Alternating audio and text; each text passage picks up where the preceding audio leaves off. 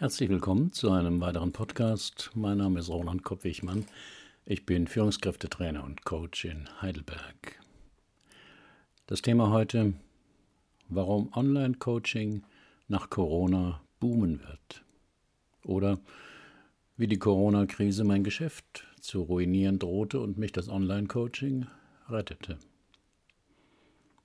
Die ersten zwei Wochen ab Mitte März nach dem Corona-Lockdown waren hart die Kontaktsperre in vielen Bundesländern und das Schließen der Grenzen in Europa ließ mein Geschäftsmodell innerhalb weniger Tage zusammenschrumpfen.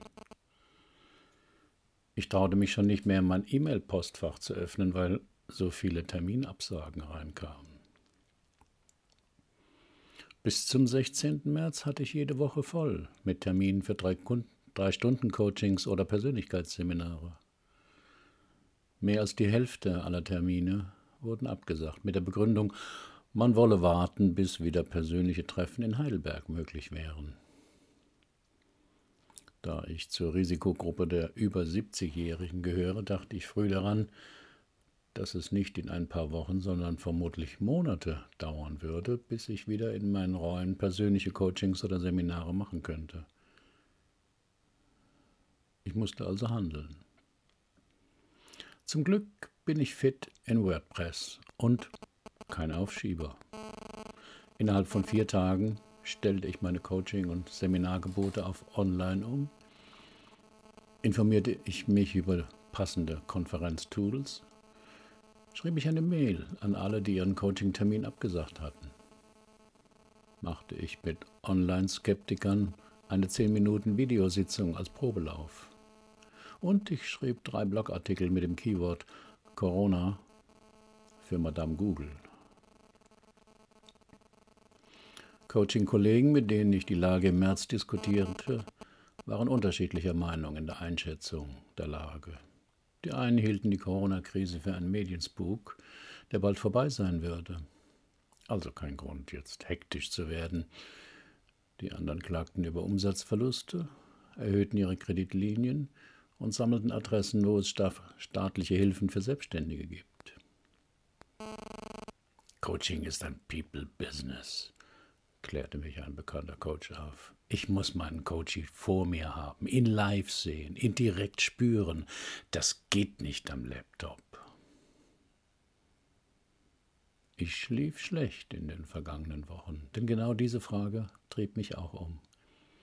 Und dann las ich den Aufsatz von Professor Dr. Harald Geisler, der genau diese Frage umfassend beantwortete, nämlich lassen sich Coaching und Coaching-Ausbildungen digitalisieren. In seinem Beitrag im Coaching Magazin, Link in meinem Artikel, sucht er nach Gründen, warum die Digitalisierung in der Coaching-Branche bisher so ein Schattendasein führte. In der 14. Coaching-Umfrage von Jörg Middendorf von 2016 antworteten beispielsweise 85 Prozent der insgesamt 454 befragten Coaches auf die Frage, welchen Kommunikationskanal sie bevorzugten, dass sie Präsenzcoaching bevorzugen. Doch die Scheu, Prozesse zu digitalisieren, kann man ja in vielen Bereichen beobachten. Vor Corona war es von der Unternehmenskultur oder der Aufgeschlossenheit des Vorgesetzten abhängig, ob man Teile der Arbeit im Homeoffice erledigen könnte. Und meistens ging es nicht. Um mein Auto umzumelden, verbrachte ich letztes Jahr einen halben Vormittag auf der Zulassungsstelle. Schulen und Universitäten sind ganz unterschiedlich auf digitales Lernen vorbereitet. Vor Corona war eine Videosprechstunde beim Arzt oder Psychotherapeuten kaum möglich. So bedrohlich und tragisch die Corona-Krise ist, eine direkte Folge davon ist positiv zu werten. Veränderungsprozesse, die vielleicht in den oben genannten Bereichen noch viele Jahre gebraucht hätten, wurden plötzlich innerhalb kurzer Zeit möglich und realisiert.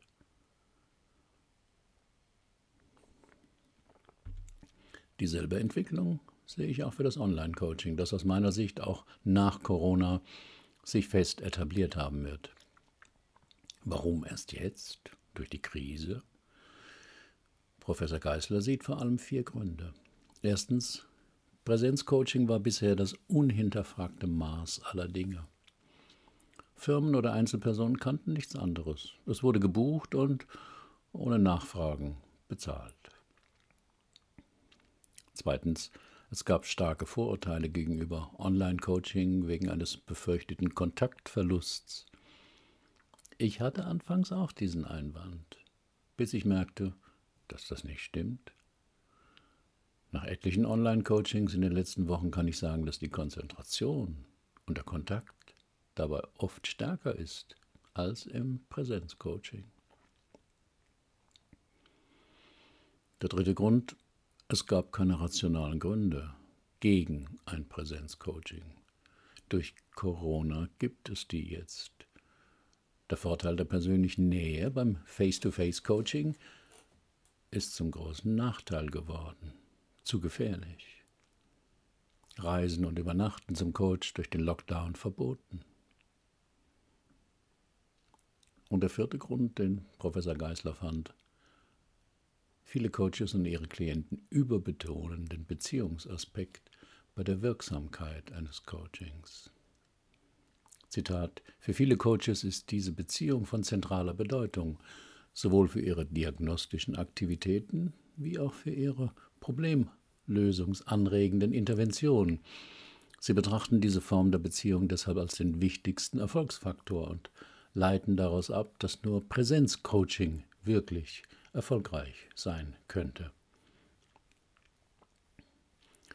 Ende des Zitats von Professor Geisler. Allerdings kann die Coaching-Forschung diese Auffassung nicht bestätigen. In einer Studie wurden 1895 Coach-Klienten-Beziehungen retrospektiv untersucht. Und zwar aus der Sicht der Coaches, der Klienten und der Auftraggeber. Herauskam, Zitat, dass im Gegensatz zur Psychotherapie der Bindungsaspekt, das heißt die gerade beschriebene Verbundenheits- bzw. Bindungserfahrung, einen geringeren Einfluss hat auf das Coaching-Ergebnis als der Aufgaben- und Zielaspekt der Arbeitsallianz, also die Arbeitsbeziehung zwischen Coach und Klient. Ende des Zitats. Professor Geisler schließt daraus, damit wird deutlich, Klienten haben das letztlich ökonomisch akzentuierte Interesse vom Coach, eine Hilfe bei der Bearbeitung ihrer Coaching-Problematik zu bekommen – die sich durch eine optimale Problemlösung bei gleichzeitig möglichst geringen finanziellen, zeitlichen und psychischen Belastungen auszeichnet. Und da hat das Online-Coaching gegenüber dem Präsenz-Coaching unschlagbare Vorteile. Zum Beispiel Zeit- und Kostenersparnis.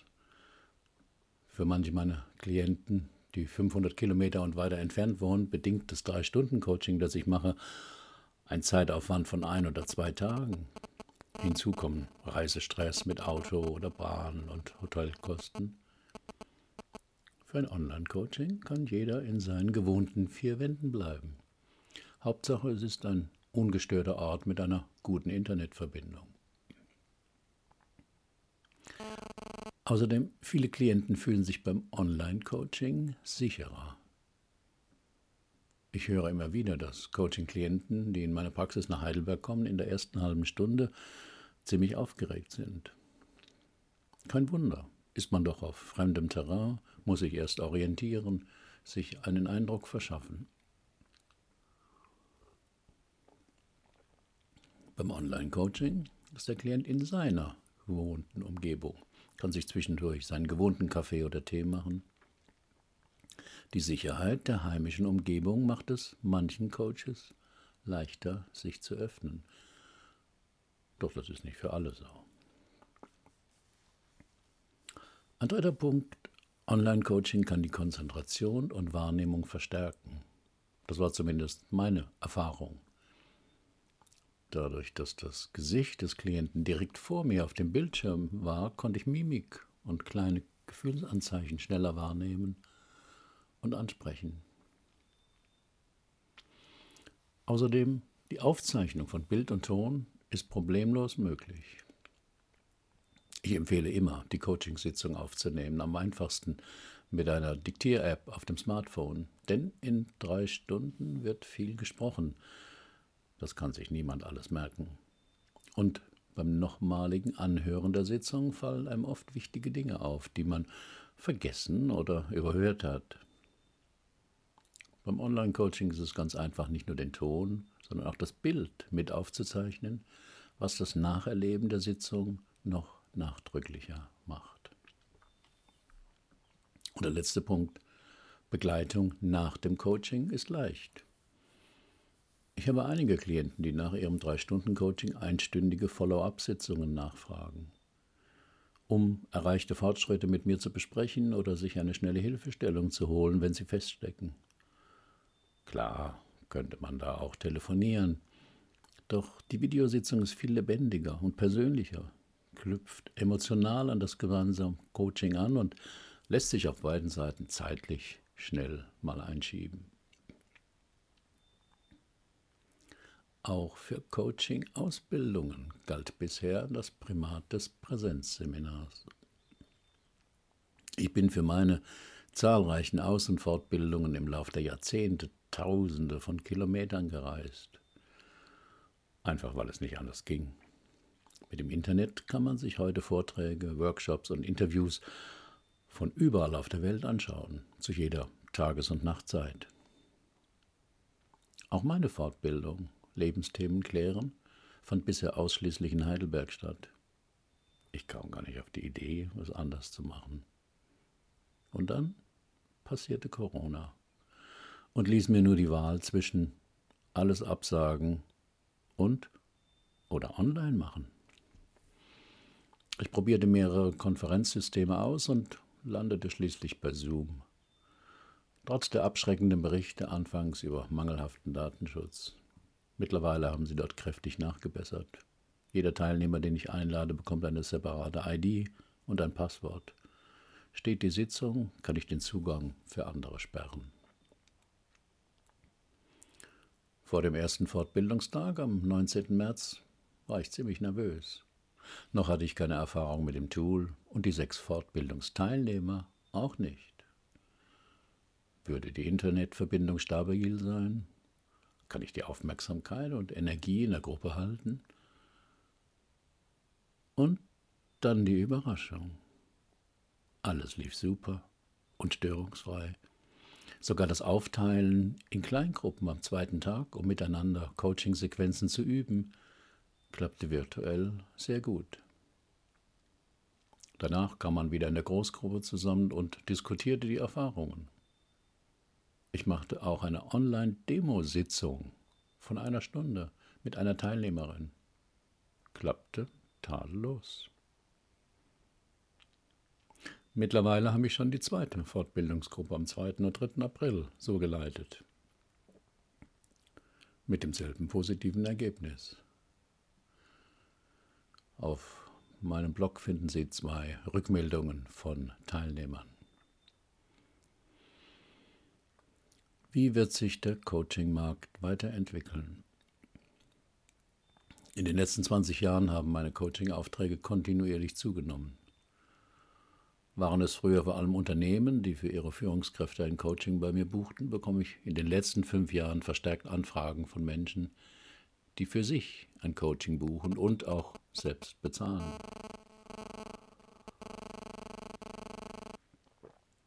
Diesen Trend bestätigt auch die vierte Marburger Coaching-Studie. Sie zeigt eine signifikante Zunahme von Business Coaching auf, die von Einzelpersonen angefragt wurden und nicht von Unternehmen. Die Forscher werten das als Indiz, dass immer mehr Fach- und Führungskräfte bereit sind, in die eigene berufliche Zukunft zu investieren. Dieser erfreuliche Trend spiegelt sich auch in meiner Kundenstruktur. Galt Coaching früher noch als Maßnahme, die vor allem der oberen Führungsebene vorbehalten war, kommt dieses wichtige Entwicklungswerkzeug immer mehr auch dem mittleren Management, Nachwuchsführungskräften und Mitarbeitern zugute.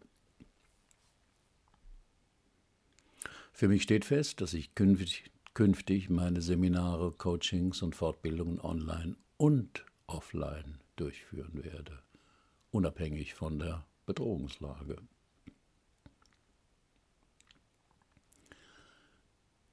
Ist die Corona-Krise vielleicht ein Innovationsbeschleuniger? Zitat, wir alle kennen die Wahrheit. Es verbindet uns mehr, als uns trennt. In Krisenzeiten bauen die Weisen Brücken, während die Narren Mauern errichten. Wir müssen einen Weg finden, aufeinander Acht zu geben, als wären wir ein einziges Volk. Zitat Ende. Diese Worte stammen nicht von einem weisen Politiker, sondern von König T'Challa aus dem Film Black Panther. Fiktion also. In der Realität verleitet uns die Corona-Krise gerade mehr dazu, das Trennende zu betonen als das Verbindende. Gestritten wird um Klopapier, Schutzmasken und Beatmungsgeräte. Aber das Virus kennt keine Unterschiede. Es kann jeden befallen. Okay, wer unter 60 gesund, weiß und gut situiert ist, hat bessere Chancen, ist aber auch nicht völlig vor der Gefahr gefeit. In Krisen wie diesen greifen wir ja alle zu den Strategien, die für uns im Leben am besten funktioniert haben. Zu den eher negativen gehören Angreifen, Flüchten, Totstellen, Anklagen, Jammern, Abtauchen, Verleugnen, Funktionieren. Zu den Positiven gehören unter anderem Nachdenken, Planen, Anpassen, Ruhe bewahren, Unterstützen, Vertrauen, sich austauschen. In einem Essay von Charles Eisenstein lese ich, Zitat, Covid-19 zeigt uns, dass ein unglaublich schneller Wandel möglich ist, wenn die Menschheit in einer gemeinsamen Sache vereint ist. Keines der Probleme unserer Welt ist technisch schwer zu lösen. Sie rühren von der Uneinigkeit der Menschen her. Wenn die Menschheit kohärent handelt, sind ihre kreativen Kräfte grenzenlos. Vor wenigen Monaten wäre eine weltweite Unterbrechung der kommerziellen Luftfahrt undenkbar gewesen. Ebenso die radikalen Veränderungen in unserem gesellschaftlichen Verhalten, in der Wirtschaft und in der Rolle, die die Regierung in unserem Leben spielt. Covid-19 demonstriert die Macht unseres kollektiven Willens, wenn wir uns darauf einigen können, was wichtig ist. Was könnten wir mit einer solchen Kohärenz noch alles erreichen? Was möchten wir erreichen und welche Welt wollen wir erschaffen? Das ist immer die erste Frage, die auftaucht, nachdem man sich der eigenen Macht bewusst geworden ist. Ende des Zitats von Charles Eisenstein. Ich bin sicher, dass Corona neben zahlreichen schlimmen Folgen auch einige positive Konsequenzen haben wird. Der Zukunftsforscher Matthias Hawks hat einen optimistischen Ausblick gewagt. Den Link finden Sie in meinem Artikel. Meine persönliche Wunschliste enthält unter anderem Regierungen mögen entdecken, dass sie ihre Macht sinnvoll einsetzen können. Anstatt monatelang ängstlich auf Umfrageergebnisse zu starren, um ein Verbot von Plastiktüten durchzusetzen, ordnen Sie es einfach an. Auch eine neue Betrachtung, wer oder was systemrelevant ist, wäre gut. Da würde es dann schwieriger, einem Torwart oder einem SAP-Vorsitzenden ohne Not Millionen zuzuschieben und Hunderttausende von Pflegekräften, Polizisten, Lehrern, Kita-Angestellten aus Geldmangel mit niedrigen Gehältern abzuspeisen. Ich wünsche mir auch eine klügere Unterscheidung von Preis und Wert. Die gegenwärtige Krise zeigt ja, was passiert, wenn man sich zu sehr abhängig macht von einem Partner. Jeder Selbstständige weiß, dass er eine gemischte Kundenstruktur braucht und sich nicht von einem Abhänger, von einem Abnehmer abhängig machen darf. Dafür gibt es ja sogar das Gesetz gegen die Scheinselbstständigkeit. Mit dem einseitigen Schielen allein auf den Preis haben wir uns von der Produktionsmaschine vollständig abhängig gemacht und müssen jetzt dankbar sein, wenn uns von dort Lieferungen von Antibiotika, Schutzmasken und Beatmungsgeräte zugeteilt werden. Und ich wünsche mir eine bessere Vereinbarkeit von Beruf und Privatleben. Dabei spielt die Möglichkeit, einen Teil der Arbeit im Homeoffice tun zu können, eine entscheidende Rolle.